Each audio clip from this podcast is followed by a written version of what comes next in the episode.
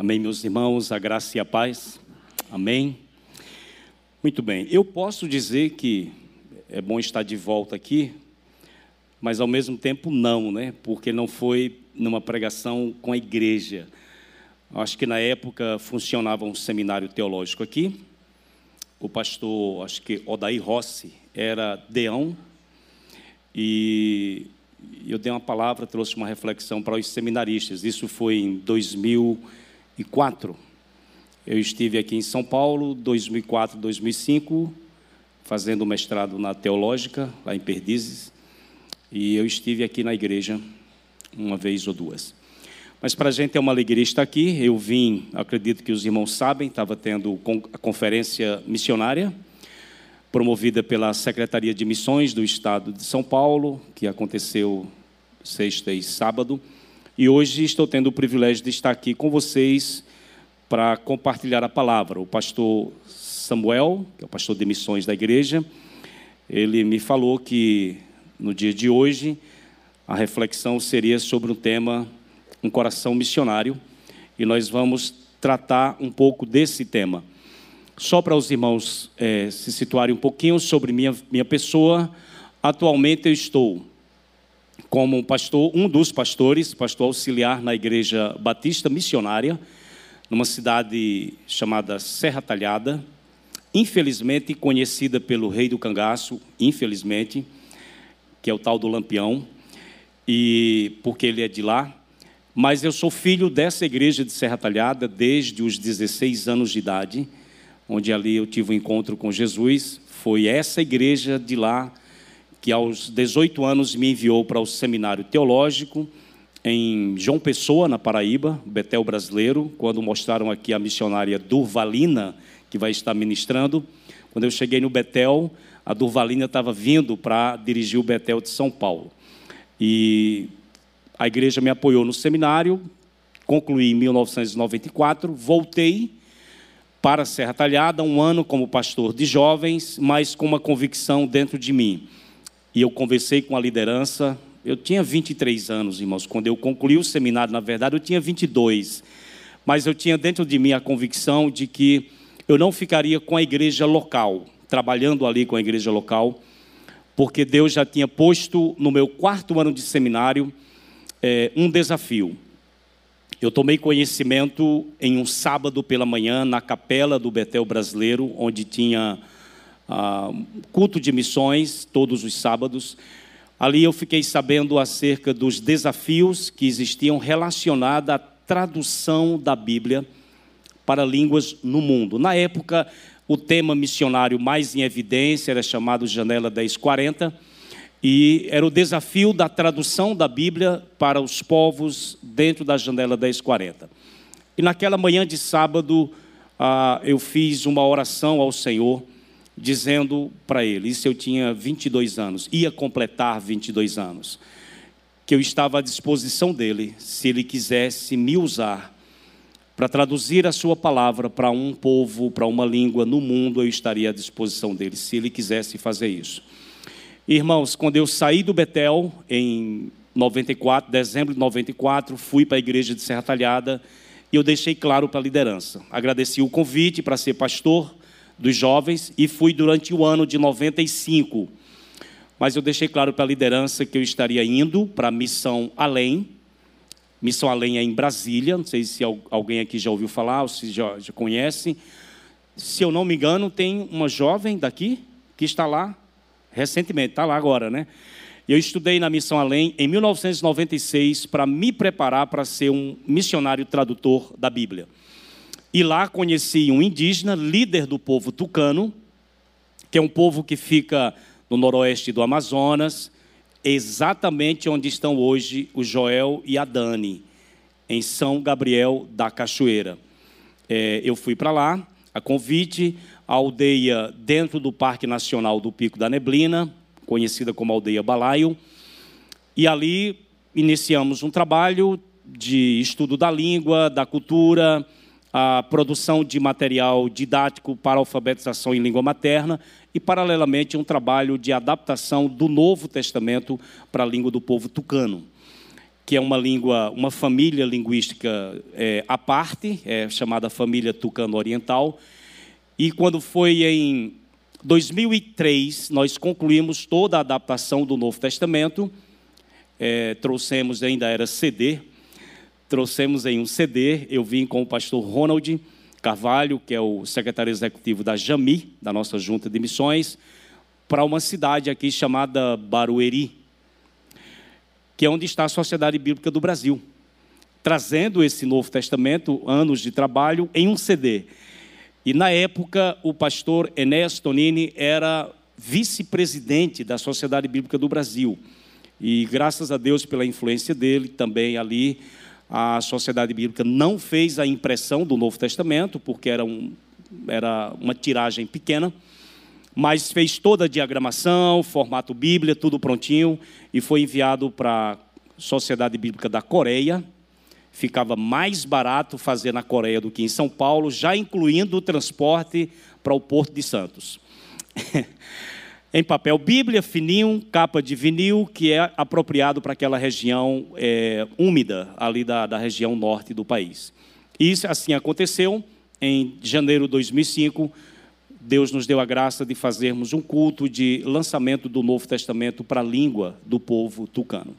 Ainda fiquei ah, até 2009. E em 2009, como último projeto lá do nosso trabalho, nós é, fizemos um trabalho de gravação de todo o Novo Testamento para a língua do povo, partindo do seguinte pressuposto: que os mais velhos, ou aqueles que tinham saído da idade escolar, eles não iriam mais aprender a ler na língua tucano, que o trabalho de alfabetização começou com a gente ali.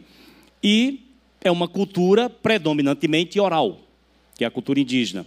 Então, com a participação de 28 indígenas, nós fizemos a gravação de todo o Novo Testamento é, para a língua desse povo. De maneira que hoje eles têm o Novo Testamento impresso e eles têm o Novo Testamento em áudio para poder ouvir a palavra de Deus. E quando foi 2000 e, dezembro de 2009, voltei para a minha igreja local, minha igreja mãe, é, que me convidou de volta para ser um dos pastores. E estamos lá. 2019, se eu não me engano, ou 18 ou 19, mas eu acho que foi 19, eu encontrei, eu estava dando aula na Missão Além de princípios de tradução da Bíblia e encontrei um casal nessa sala de aula que esse casal é daqui, que era o, o Joel e a Dani. Estavam lá se preparando para serem tradutores da Bíblia. Conversamos um pouco, fizemos ali uma espécie de proselitismo, e aí falamos do povo tucano e tal. E, para minha surpresa agradável, tempos depois eu soube que o Joel e a Dani foram para lá, estão lá, vez por outra ele entra em contato comigo, faz chamadas de vídeo para eu falar com o pessoal e ele está trabalhando exatamente com o grupo. Hoje, quem está ajudando o Joel e a Dani no aprendizado da língua tucano é exatamente o Edmilson Tucano, que foi o indígena primeiro convertido do povo e que trabalhou durante todo o processo de adaptação do Novo Testamento. Hoje ele está lá dando esse, esse apoio. Se o Senhor nos permitir, ah, o Joel entrou em contato comigo, porque nós deixamos pronto, mas não publicado, porém pronto, o livro de Gênesis e Jonas para a língua do povo, e agora eles querem esse material gravado em áudio. E aí o, o Joel entrou em contato perguntando se eu poderia ir lá para estar tá lá presente nesse processo de gravação do novo, é, do, de Gênesis e de Jonas. Ele já está lá lendo com o pessoal para terem uma boa leitura. Se Deus permitir, até julho do próximo ano nós estaremos lá para acompanharmos esse processo de gravação é, desses dois livros do Antigo Testamento. Então, resumidamente, é o que a gente gostaria de falar para que os irmãos tenham mais ou menos ideia do que Deus tem feito, né? E eu gostaria de ler com os irmãos Romanos capítulo 1. Acho que é esse aqui. Romanos capítulo 1.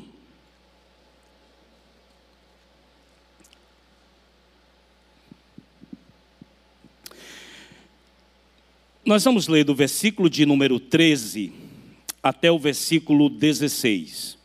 Logo depois, a gente, ainda na mesma carta, nós vamos para o capítulo 15. Mas a primeira leitura é Romanos 1, versículo 13 até o 16. Porque não quero, irmãos, que ignoreis, que muitas vezes me propus ir ter convosco, no que tenho sido até agora impedido, para conseguir igualmente entre vós algum fruto, como também entre os outros gentios. Pois sou devedor tanto a gregos como a bárbaros, tanto a sábios como a ignorantes. Por isso, quanto está em mim, eu estou pronto a anunciar o evangelho também a vós outros em Roma. Pois não me envergonho do evangelho, porque é o poder de Deus para a salvação de todo aquele que crê, primeiro do judeu e também do grego.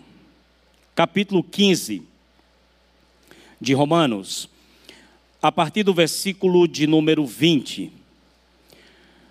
Esforçando-me deste modo por pregar o evangelho não onde Cristo já fora anunciado, para não edificar sobre fundamento alheio Antes, como está escrito, hão de vê-lo aqueles que não tiveram notícia dele, e compreender, compreendê-lo os que nada tinham ouvido a seu respeito. Essa foi a razão porque também muitas vezes me senti impedido de visitar-vos, mas agora, não tendo já tempo de campo de atividade nessas regiões, e desejando há muito visitar-vos, penso em fazê-lo quando em viagem para a Espanha. Verso 28. Tendo, pois, concluído isto, e havendo-lhes consignado este fruto, passando por vós, irei à Espanha. Amém? Deixe o texto aberto, por favor, no capítulo 1 para nossa reflexão. Pai, obrigado por mais uma vez estarmos aqui na tua casa e por esse tempo onde vamos trazer uma reflexão, compartilhar com o teu povo a tua palavra. Espírito Santo do Senhor, que tu venhas falar a cada coração, que tu venhas nesta manhã trazer um impacto para as nossas mentes e para os nossos corações, ampliar a nossa visão missionária seja conosco, é o que nós pedimos ao Senhor, em nome de Jesus. Amém. Irmãos, quando o pastor falou que o tema era um coração missionário, obviamente nós podemos afirmar com toda segurança que Paulo, o apóstolo, é um dos maiores exemplos de um coração missionário. E eu gostaria de compartilhar um pouco com base nesse texto. Quando Paulo escreveu essa carta, ele nunca havia estado antes em Roma. O apóstolo aos gentios, que tinha pregado o evangelho e plantado igrejas em diversos locais, ele ainda não havia chegado na capital do mundo gentil da época. O evangelho já havia chegado em Roma. Há duas vertentes que defendem que os forasteiros romanos que se converteram durante o Pentecostes, no dia de Pentecostes, que ali estavam tanto judeus como prosélitos, possivelmente eles tenham voltado para Roma e ali levaram o evangelho. Essa é a linha hoje mais aceita. A outra possibilidade é que já havia evangelho em grandes centros urbanos naquela época, por exemplo, Antioquia, que era a terceira maior cidade ah, já tinha o evangelho em Corinto, já tinha evangelho em Éfeso, que era a capital da Ásia Menor. E alguns acham que, como havia um fluxo muito grande entre Roma, a capital do império, e essas grandes cidades, possivelmente alguns cristãos possam ter levado o evangelho a Roma. Fato é que quando Paulo escreve essa carta, obviamente para os cristãos de Roma, já havia ali igrejas, o evangelho já tinha chegado, mas ele, Paulo, mesmo tendo desejado, planejado ir até lá, não havia chegado ainda em Roma. Irmãos, vale salientar que quando ele escreveu essa carta, ele já havia evangelizado e plantado igrejas em quatro províncias romanas. Quando Paulo escreve essa carta para os cristãos de Roma, ele já tinha plantado igrejas na Galácia, primeira viagem missionária, já tinha plantado igrejas na Macedônia e Acaia, segunda viagem missionária, e já tinha plantado igrejas na Ásia, terceira viagem missionária. E naquela ocasião, claramente nesse texto que nós lemos, ele planejava visitar Roma. Inclusive, esse é um dos propósitos da escrita dessa carta, era exatamente preparar a igreja de Roma para recebê-lo. E de lá, de Roma, ele gostaria de ser enviado com o apoio dos cristãos de Roma, ele gostaria de chegar bem mais longe, ele queria chegar na Espanha. E a pergunta que nessa manhã nós queremos fazer para pensarmos juntos é: o que motivava, o que impulsionava o apóstolo Paulo a querer ir sempre mais além? O que que impulsionava e motivava esse apóstolo a querer proclamar o evangelho de Cristo cada vez mais longe? O que que motivava e impulsionava este apóstolo que no versículo 15 disse para aquela igreja: Eu estou pronto para anunciar o evangelho também a vós outros em Roma. O que que impulsionava e motivava esse apóstolo a estar pronto e disposto para anunciar o evangelho em todos os lugares? Claramente nós temos aqui um coração missionário. Irmãos, em um coração missionário pulsam os motivos legítimos para o cumprimento da missão. E é sobre isso que eu quero pensar com vocês nesta manhã. Que em um coração missionário pulsam os motivos legítimos para o cumprimento da missão. E em primeiro lugar, eu quero chamar você para o versículo de número 14. Por favor, acompanhe, capítulo 1, versículo de número 14. Paulo escrevendo para essa igreja, ele diz: "Pois eu sou o quê? Devedor. Ou seja, em um coração ou um coração missionário cultiva um profundo sentimento de dívida. O apóstolo Paulo, ele queria ir sempre mais longe, porque ele cultivava em seu coração um profundo sentimento de dívida para com os homens, para com o mundo perdido. Ele cultivava um sentimento de dívida para com os pagãos, para com os povos que não conheciam na época e hoje não conhecem ao Senhor. E impulsionado por esse sentimento, ele queria anunciar o evangelho onde Cristo ainda não fora anunciado. Impulsionado por esse sentimento de dívida, o apóstolo Paulo planejava, viajava e evangelizava e queria ir, ir sempre mais além, levando o evangelho. Sabe por quê, irmãos? Porque Paulo sentia o peso da obrigação ou da sua obrigação dada por Deus de proclamar o evangelho do Cristo crucificado, morto e ressuscitado. Ele sentia o peso dessa obrigação. Quando você vê 1 Coríntios, capítulo de número 9, versículo 16, Paulo ele fala de maneira muito clara ele diz: Se eu anuncio o evangelho, não tenho de que me gloriar. Por que não? Ele diz: Sobre mim pesa essa obrigação, porque ai de mim se não anunciar o evangelho. Esse era o sentimento que pulsava no coração daquele homem missionário. Então ele diz: Eu sou devedor. Mas a pergunta é: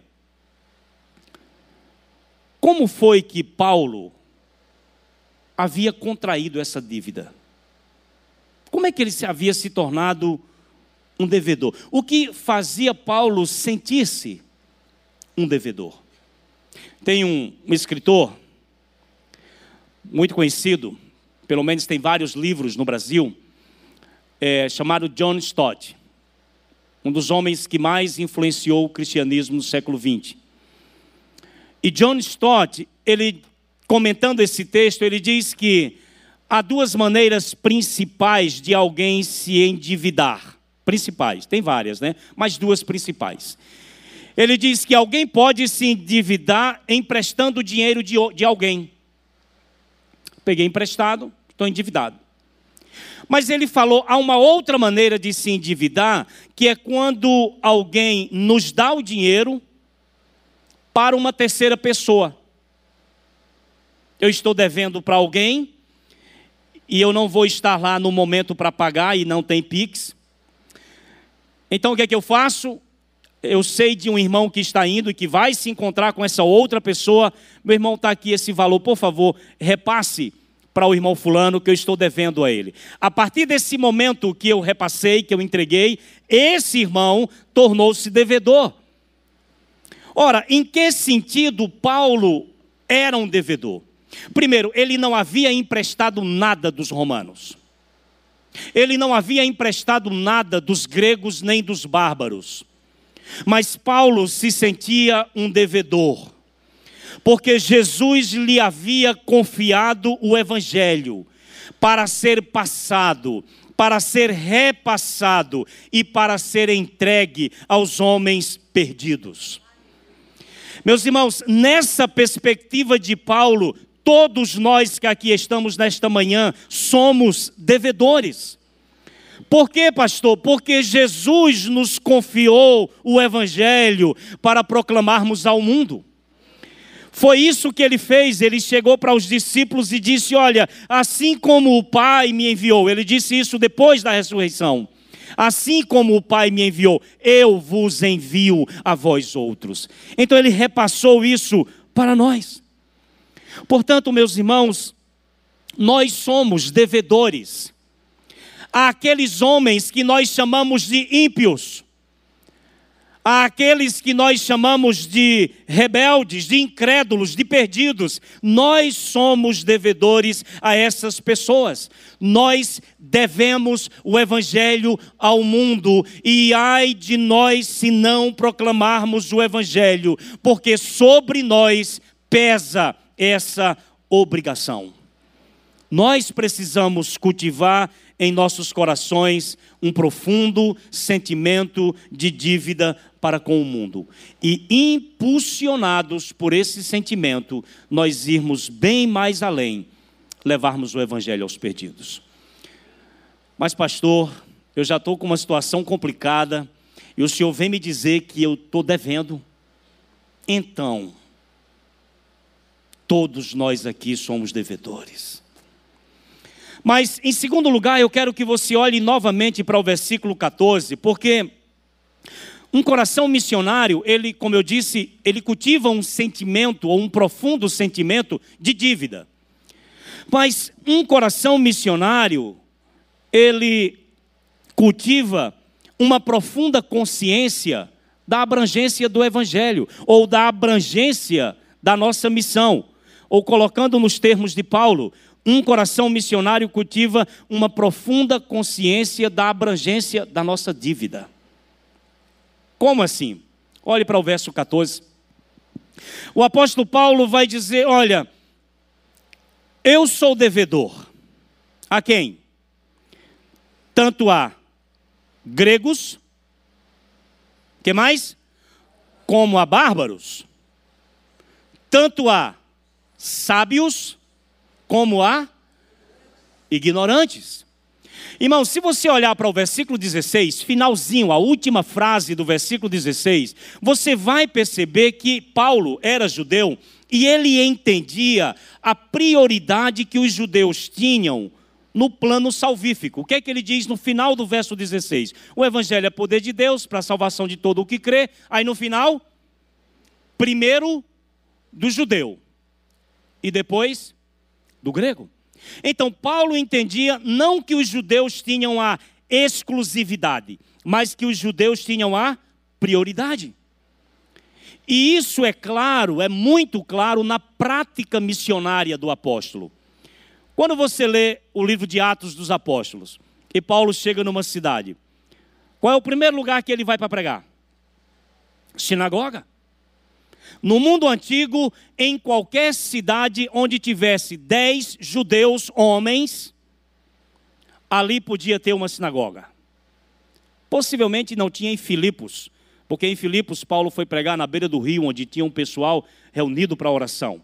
Mas nas demais cidades ele ia na sinagoga, e ali estavam judeus, ali estavam gentios, prosélitos do judaísmo, homens que tinham se convertido à fé judaica e tinham se submetido à circuncisão, mas além de judeus e prosélitos, tinha os tementes a Deus, que eram gentios convertidos à fé judaica, mas que não se submetiam à circuncisão. Esse era o público. Ele dava prioridade aos judeus. Porém, quando os judeus resistiam e se opunham, o que é que ele fazia? Ah, vocês não querem, né? Joia, estou livre do sangue de vocês, a responsabilidade agora está com vocês, eu vou para os gentios. E ele ia para os gentios e pregava o evangelho. Então, meus irmãos, o apóstolo entendia, ele compreendia com muita clareza a abrangência, a extensão, a dimensão. Ele entendia com muita clareza a amplitude da dívida que nós temos como igreja. Então, se você olhar para o verso 14, ele fala disso: sou devedor tanto a gregos como a bárbaros. Quem eram os gregos nessa expressão de Paulo? eram os nativos da Grécia, pessoas que tinham nascido na Grécia, porém não somente nativos da Grécia, mas eram todos aqueles povos que haviam sido influenciados pela cultura grega e que agora também, além de compartilhar da cultura grega, eles falavam o grego, que era o grego koiné. Esses aí não eram gregos em termos de, não eram nativos da Grécia, mas eram considerados gregos porque assimilaram essa cultura grega e a língua grega. Ele disse: Eu sou devedor a esses povos. Mas eu sou devedor a quem também? Tanto aos gregos como aos bárbaros. Quem eram os bárbaros na perspectiva do primeiro século? Os bárbaros eram todos aqueles povos que viviam à margem da fronteira do Império Romano povos que não assimilaram a cultura grega e que não falavam a língua grega. Todos aqueles povos eram chamados de bárbaros. E nós vamos ver o porquê. Mas aqui fica claro que a nossa dívida abrange todos os povos, todas as etnias, todas as tribos e todas as nações. Essa é a abrangência da nossa dívida. Mas mais do que isso, a nossa dívida abrange, Paulo entendia isso. Os povos, irmãos, de todas as línguas. Pastor, onde é que está isso? Basta você olhar gregos e bárbaros. Você sabe por que, que os outros povos eram chamados de bárbaros? Porque essa expressão, bárbaros é português, mas em grego é no plural, barbarói. Por que, que eles eram chamados de barbarói? Alguém já ouviu falar de algo do tipo? Tinha a ver com a questão linguística. Porque aos ouvidos dos falantes do grego, aos ouvidos do, das pessoas do primeiro século que conheciam o grego e falavam o grego comum, o koiné, o som emitido por aqueles povos nas suas línguas maternas soava aos ouvidos dos gregos como bar, bar, bar. Daí a ideia de barbarói. Tinha a ver com uma questão linguística, de maneira que quando Paulo diz sou devedor tanto a gregos como a bárbaros, ele está falando: eu sou devedor a todos os povos, a todas as nações, a todas as etnias, eu sou devedor aos povos de todas as línguas. Mas ele segue, falando ainda dessa abrangência segue no verso 14. eu sou devedor tanto a gregos como a bárbaros. E depois, tanto a sábios, aí você conecta com gregos, como a ignorantes, você conecta com bárbaros. Ou seja, Paulo está dizendo, e ele entendia, que a nossa dívida abrange não apenas todos os povos e não apenas todas as línguas, mas a nossa dívida abrange todas as classes e todos os grupos sociais. Sábios e ignorantes. Seria para nós hoje como se ele falasse: eu sou devedor tanto a pessoas cultas como a pessoas incultas. Eu sou devedor tanto a pessoas letradas como a pessoas iletradas. Eu sou devedor tanto a doutores como eu sou devedor a analfabetos.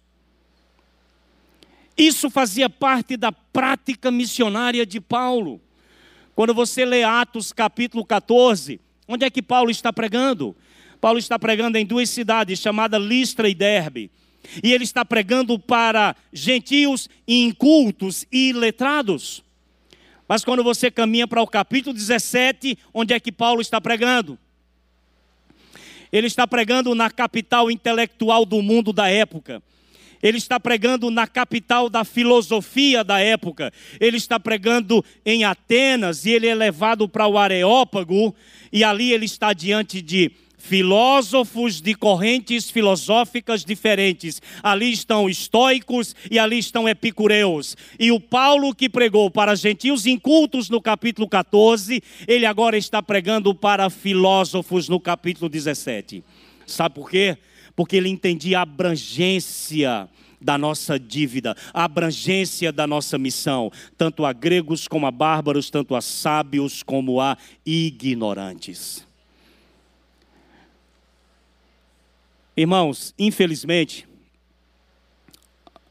surgiu um tempo atrás uma proposta aí norte-americana horrível porque o domingo nos Estados Unidos era considerado o dia mais segregado dos Estados Unidos, onde havia mais segregação.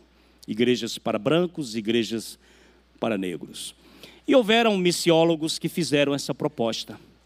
Que os brancos se sentiriam mais à vontade numa igreja de brancos e que os negros se sentiriam mais à vontade numa igreja de negros, de maneira que eles propuseram isso: uma igreja para brancos e igreja para negros. E aí estenderam uma igreja para pobres e a igreja para ricos. Isso não tem a ver com o Evangelho. Tem não, pastor? Nada a ver com o Evangelho. Porque o Evangelho de Cristo não é somente para todos os povos e todas as línguas, mas é também para todas as classes sociais. Irmãos, eu aconselho vocês lerem Filipenses capítulo 16 e perceberem a fundação da igreja de Filipos, que foi a primeira igreja ali, primeiro momento em que o evangelho entra na, na conhecida hoje Europa, Filipos. Me ajudem a lembrar aqui. Quem foi o primeiro, não, a primeira convertida nessa igreja? Alguém lembra? Paulo está pregando na beira do rio para um grupo de mulheres e o Senhor abre o coração de uma mulher chamada Lídia. É incrível isso. Porque Paulo foi parar em Filipos porque ele teve uma visão, e a visão dizia: passa a Macedônia e ajuda-nos. Ele vai para a Macedônia. Um homem da Macedônia, na visão, pedia isso. Mas quando ele entra na Macedônia, primeira convertida, uma mulher chamada Lídia vendedora de púrpura, ou seja, do tecido, dos tecidos mais caros da época, uma espécie de microempresária. E essa mulher não era da Macedônia, ela era de Tiatira, ela era da Ásia. Deus deu uma visão de um homem macedônio falando para Paulo passar a Macedônia, mas a igreja não começa com um homem macedônio. A igreja de Filipos começa com uma mulher asiática, microempresária, vendedora de púrpura ela abre as portas da sua casa para que ali se torne local de culto e reunião, recebe os apóstolos e transforma a sua casa num lugar de adoração ao Senhor e de pregação do Evangelho. Ali começa a igreja de Filipos com Lídia, a membro, membro fundador daquela igreja, uma microempresária. Paulo foi preso, está lá na prisão, mas Silas cantando, Deus faz aquele milagre E quem se converte? Um carcereiro. John Stott diz que naquela época, quando alguém prestava serviço ao exército romano como soldado, como comandante, uma das premiações que o exército romano, que o governo romano dava, era colocar o cara, por exemplo, como líder de, uma, de um cárcere em algum local, em alguma província. De maneira que ele diz que o carcereiro era uma espécie de militar reformado. Uma espécie de militar aposentado não tinha, não era da mesma classe alta de, de Lídia, mas estava ali na classe mediana. Irmãos, qual foi? Antes desse homem, uma mulher também se converteu. Alguém sabe o nome dela? Nenhum de nós vamos saber. Porque ela não tinha nome. Ela era uma escrava que tinha um espírito de adivinhação. Ela dava muito lucro para os seus senhores com esse espírito de adivinhação. Ela não tinha nome. Ela não tinha nem sequer vontade própria. Aquela mulher, quando Paulo passava mais Silas, dizia: Estes são servos judeus altíssimos, era um espírito de adivinhação. Paulo repreende o espírito, a mulher, se, a mulher liberta. Então você tem agora na igreja de Filipos, Lídia, uma microempresária uma escrava sem nome, da classe mais baixa da sociedade da época, e um militar reformado. Esses foram os três membros fundadores da igreja de Filipos. Essa é a beleza do Evangelho, é essa diversidade extraordinária que é o corpo de Cristo, que é a igreja do Senhor. Línguas diferentes, cor de pele diferente, culturas diferentes e classes sociais diferentes. Esse é o corpo de Cristo. E Paulo disse: Olha, em Cristo não há judeu nem grego, não há escravo nem livre, não há servo nem senhor e não há homem nem mulher, ou seja, todos em Cristo estão em pé de igualdade.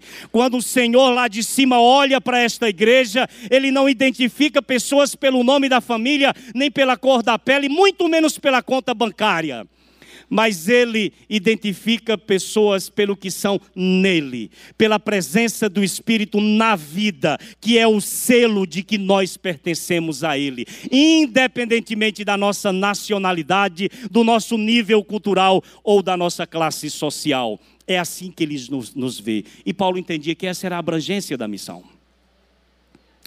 Meu tempo está acabando ali, então deixa eu correr aqui. Irmãos, um coração missionário, ele cultiva um profundo sentimento de dívida. Um coração missionário cultiva uma profunda consciência da abrangência da missão.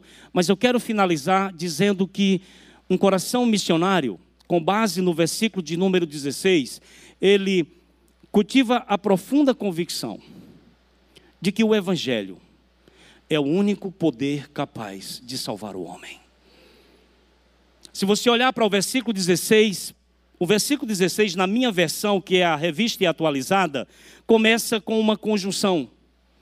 Na minha versão é pois. Outras versões talvez tenham aí porquê. A gente passa batido nessas conjunções, nesses conectivos aí. Mas por que que esse versículo começa exatamente com um pois ou com um porquê? Você tem que voltar para o verso 15. No versículo 15 está escrito: Paulo diz: Por isso, quanto está em mim, eu estou pronto para ir para onde? Anunciar o evangelho também aonde? A vós outros em Roma. Ele diz: Eu estou pronto, eu estou disposto para chegar na capital do império, na tão temida Roma, e pregar o evangelho.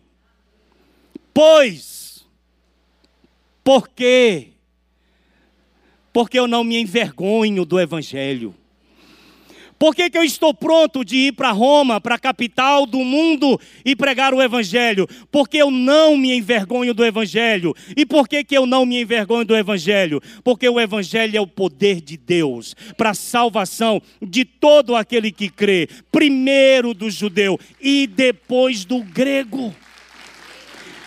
Irmãos, em um coração missionário, se faz necessário pulsar esse sentimento e essa convicção que o Evangelho é o único poder capaz de salvar o homem. Quando você lê a carta de Paulo aos Coríntios, ele vai deixar claro, quando eu estive aí entre vocês, só para lembrar, irmãos, Corinto era uma cidade grega, orgulhosa pela sua cultura e Corinto era uma cidade famosa pela sua promiscuidade sexual. Era a cidade da deusa Afrodite, das mil prostitutas cultuais, sacerdotisas de Afrodite. E quando Paulo foi lá, ele deixou claro: quando eu cheguei aí, eu não me propus falar para vocês com linguagem persuasiva de sabedoria humana. Ele sabia da demanda dos judeus. Ele diz: os judeus pedem o quê? Sinais. Já leram isso lá em 1 Coríntios capítulo 1? Diz, ó, judeu gosta de ver praga descendo do céu, mar aberto, mar sendo aberto, mar vermelho abrindo. Grego gosta de ver água jorrando da rocha. É, judeu gosta de ver maná caindo do céu. Judeu gosta de sinais. Os caras gostam tanto de sinais que Jesus fez coisas extraordinárias e eles ainda chegaram e disseram: dá-nos um sinal para que creiamos. Mas de novo, outro sinal. Os caras gostavam de sinais. Ele disse: os, os judeus pedem sinais, mas já vocês gregos, vocês não pedem sinais, vocês pedem o quê? Vocês pedem sabedoria. Porque vocês são ligados à filosofia, vocês são da turma de Aristóteles, de Platão, vocês são da turma dos sofistas, vocês têm os estoicos, os epicureus, vocês gostam de gente que fala bonito, de, de eloquência, vocês gostam de correntes filosóficas, mas eu quero dizer que eu me propus e eu tomei uma decisão. Qual a decisão? De nada saber entre vocês senão a Jesus Cristo e este crucificado. Talvez para os judeus, disse Paulo, esse Cristo crucificado é um escândalo, é uma pedra de tropeço porque eles queriam um Messias glorioso, majestoso, um general vitorioso. É uma pedra de tropeço, é escândalo. Para vocês gregos, esse Cristo é uma loucura, é uma tolice. Mas para nós, ele é a sabedoria de Deus e ele é o poder de Deus. Irmãos, nós precisamos entender como igreja do Senhor que Paulo decidiu pregar em Corinto o evangelho da cruz, porque esse evangelho da cruz é o único poder capaz de salvar o homem. Irmãos, nós precisamos lembrar disso o tempo inteiro. Mas por que, pastor, que esse evangelho é o poder de Deus? O evangelho da cruz é o poder de Deus para a salvação. Duas razões que na verdade é uma só. É porque o Evangelho da cruz faz duas coisas. O Evangelho da cruz denuncia e o Evangelho da cruz anuncia. Como é que é isso? O Evangelho é o poder de Deus porque ele denuncia. Denuncia aquilo que o homem pós-moderno não quer mais ouvir e não está disposto a ouvir. Mas o Evangelho da cruz, irmãos, é o poder de Deus, porque ele denuncia que nós somos pecadores, rebeldes, corrompidos pelo pecado desde o ventre da nossa mãe. Quando nós entramos neste mundo, nós já mostramos para que que viemos. O evangelho da cruz é o poder de Deus porque ele denuncia que nós fomos concebidos na iniquidade e que nós somos corruptos por natureza e nascemos debaixo da ira do Deus Santo. O Evangelho da cruz é o poder de Deus porque ele denuncia. Ele denuncia que por causa dos nossos pecados, nós ferimos a santidade de Deus e nós provocamos a ira desse Deus e caminhamos a passos largos para uma condenação eterna. O Evangelho da cruz é o poder de Deus porque ele denuncia que nós somos incapazes de resolvermos o problema do nosso pecado que nós somos incapazes de pagar a nossa dívida, que nós somos incapazes de remover a nossa culpa diante de Deus. O Evangelho da cruz é o poder de Deus porque ele denuncia que nós somos incapazes de libertar a nós mesmos da escravidão do pecado e nós somos incapazes de nos reconciliar com o nosso Criador. O Evangelho da cruz faz essa denúncia. Mas o Evangelho da cruz, irmãos, é o único poder capaz de salvar o homem, porque ele também anuncia. Primeiro vem a denúncia, e depois vem o anúncio. O Evangelho da cruz, irmãos, é o poder de Deus, porque ele anuncia que o Deus Santo, o Deus justo, o Deus amoroso enviou o seu filho como sacrifício perfeito para morrer a nossa morte, para assumir o nosso lugar, para remover a nossa culpa e para nos reconciliar com o nosso Criador. O evangelho da cruz, irmãos, é o poder de Deus porque ele anuncia que Jesus Cristo veio a este mundo como aquele sacrifício perfeito que satisfez a justiça de um Deus santo, que aplacou a ira de Deus e nos tornou ou tornou Deus favorável a nós.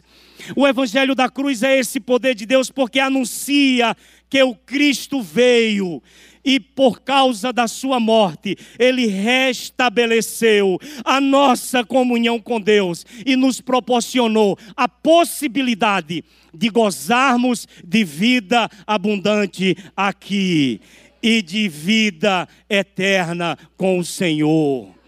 Esse é o evangelho da cruz e imbuídos dessa convicção, um coração missionário imbuídos dessa convicção de que o Evangelho é o único poder capaz de salvar o homem, nós devemos, irmãos, ser impulsionados a proclamar o Evangelho sempre mais longe. E eu concluo com o versículo 20 do capítulo 15. Essa é a nossa conclusão. Um coração missionário, ele cultiva um profundo sentimento de dívida. Um coração missionário cultiva a profunda a profunda visão e entendimento da abrangência da missão e um coração missionário cultiva a profunda convicção de que o Evangelho é o único poder capaz de salvar o homem. Mas por último, no verso 20 do capítulo 15, Paulo diz: Esforçando-me deste modo, por pregar o Evangelho não onde Cristo fora anunciado, para não edificar sobre fundamento alheio. Um coração missionário, irmãos, cultiva uma filosofia missionária pioneira. Qual era a filosofia de Paulo? Pregar o evangelho onde Cristo não fora anunciado. Ele queria chegar em Roma, mas o que era que ele queria mesmo para chegar a Roma? Alguém ainda lembra da leitura? Ele queria o apoio da igreja de Roma para ele chegar onde? Na Espanha. Porque a filosofia dele é onde Cristo não fora anunciado. É lá que eu vou. Então, meus queridos, que nesta manhã nós possamos sair daqui com esse coração missionário pulsando, para tentarmos responder a seguinte pergunta: Pastor, onde fica o nosso campo missionário? De acordo com o apóstolo Paulo, o nosso campo missionário, irmãos, fica em todo e qualquer lugar onde Cristo não foi anunciado. O nosso campo missionário é todo e qualquer lugar onde não há um seguidor do Mestre, onde não há um adorador de Cristo. O nosso campo missionário é todo e qualquer lugar onde o Deus Criador, único e soberano, ainda não é conhecido e adorado.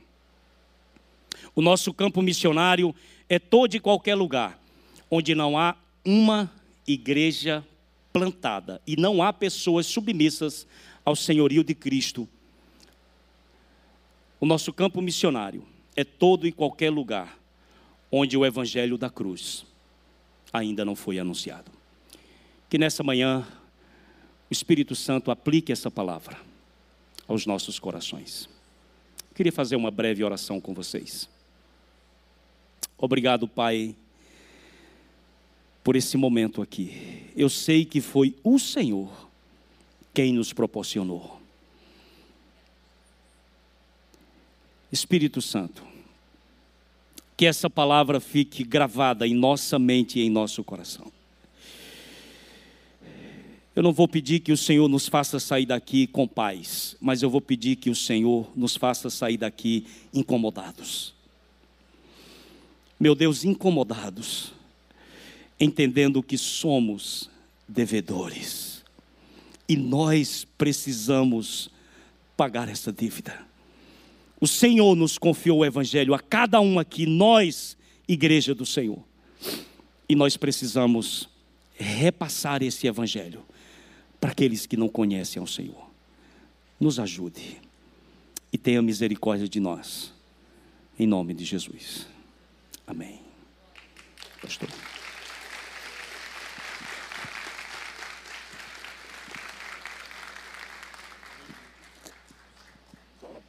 Claro, pastor. Foi abençoado nessa manhã? Amém. Uau, né? Uau, Deus é bom. Amém. Amém. Que você possa levar essa palavra no seu coração e aí no domingo que vem você faz um domingo mais um, né, para a gente surpreender. Você traz um visitante, Amém. né? Pastor Paulo também, é, assim como o pastor Samuel, uhum. um escritor. O senhor quer falar um pouquinho sobre isso? É. Irmãos, eu tenho só esse aqui. Esse que eu digo é, foi o último lançamento pela nossa editora, Lerban. É, eu tenho um chamado Missão e Igreja, que está pelo Betel Brasileiro. Trono e Cordeiro, que também é pelo Betel Brasileiro. A revitalização de igrejas foi lançado em outubro do ano passado, que é pela Lerban. E esse aqui, Cordeiro de Deus, foi uma série de mensagens que nós pregamos na escola bíblica dominical da nossa igreja Cordeiro de Deus, a pessoa e obra de Cristo em Apocalipse. Então a ideia é apresentar que Apocalipse não é o livro da besta, mas é o livro do Cordeiro. Então nós apresentamos nesse livro 21 títulos da pessoa de Cristo em Apocalipse, explicamos no contexto histórico e cultural da época qual era o significado desses títulos e como isso se aplicava para a igreja do primeiro século e se aplica para a igreja de hoje. Então, quem desejar eu tenho aqui comigo alguns exemplares desse livro aqui. Eu já tenho o meu, muito bom. Glória a Deus, Pastor Paulo, pela palavra. Você pode fechar os seus olhos mais uma vez nesse momento? E você ouviu aqui uma mensagem que traz um confronto em nosso coração, não é verdade? Que nos incomoda mesmo. E cremos que o Evangelho é assim. E talvez no seu coração você fale assim, mas eu quero, eu quero esse Deus aí. Eu quero de alguma forma me entregar a esse Deus e ser usado por Ele em tuas mãos, aonde quer que Ele me leve. E eu gostaria de convidar você, se você ainda não fez essa oração, se você não entregou a sua vida para Jesus, se você não confessou diante de Deus e dos homens com a sua boca, eu gostaria de falar para você que você pode fazer isso nesse momento com todos fechados, eu gostaria de saber se tem alguém aqui nessa manhã que gostaria de entregar a sua vida para Jesus, de confessar esse Senhor maravilhoso, o qual nós ouvimos aqui que o apóstolo Paulo não tinha vergonha de falar. Você já fez essa oração? Gostaria de fazer essa oração nessa manhã? Você que está ouvindo-nos pela internet, se você quer fazer essa oração, entregar o seu coração a Jesus, tem um telefone que está aparecendo aí, entre em contato conosco que nós temos uma equipe para poder andar junto com você. Amém, irmãos? Glória a Deus, viu?